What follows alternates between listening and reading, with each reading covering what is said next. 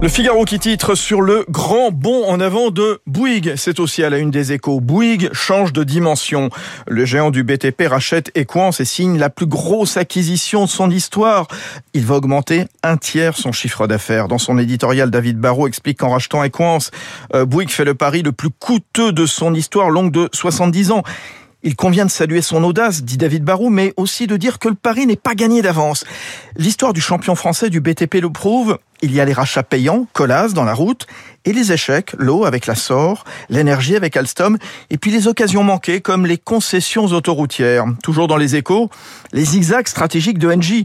Depuis la fusion de GDF Suez qui a donné naissance au groupe en 2008, la stratégie n'a cessé de changer. Un manque de cap vivement critiqué en interne et qui inquiète, qui inquiète également les marchés pour la suite. On va y revenir dans un instant.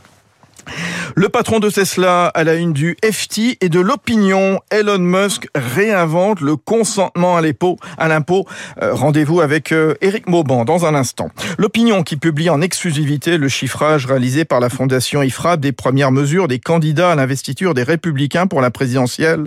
À ce stade, même si les évaluations restent provisoires, explique sa présidente Agnès Verdier-Molinier, il est intéressant de constater que tous les candidats ont intégré qu'il faudra baisser les dépenses publiques les impôts et faire refluer la dette publique. Les curseurs sont plus ou moins vigoureux, mais pointent tous dans la même direction.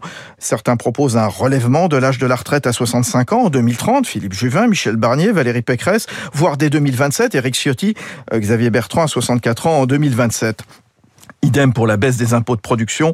Euh, les enveloppes varient de 5 milliards de baisse pour euh, Éric Ciotti, 15 en zone rurale pour euh, Philippe Juvin et partout de neuf pour Michel Barnier, jusqu'à 33 milliards d'ailleurs pour Xavier Bertrand. Pour l'instant, Valérie Pécresse ne s'est pas prononcée sur ce dossier des impôts de, production. Donc c'est à lire dans l'opinion. Donc Agnès Verdier-Molinier qui sera avec nous d'ailleurs cette semaine dans la matinale économique de Radio Classique à 7h15. Débat ce soir sur LCI des quatre des cinq prétendants. Les enjeu d'ailleurs tout à l'heure avec David Doucan à 7h20 sur Radio Classique.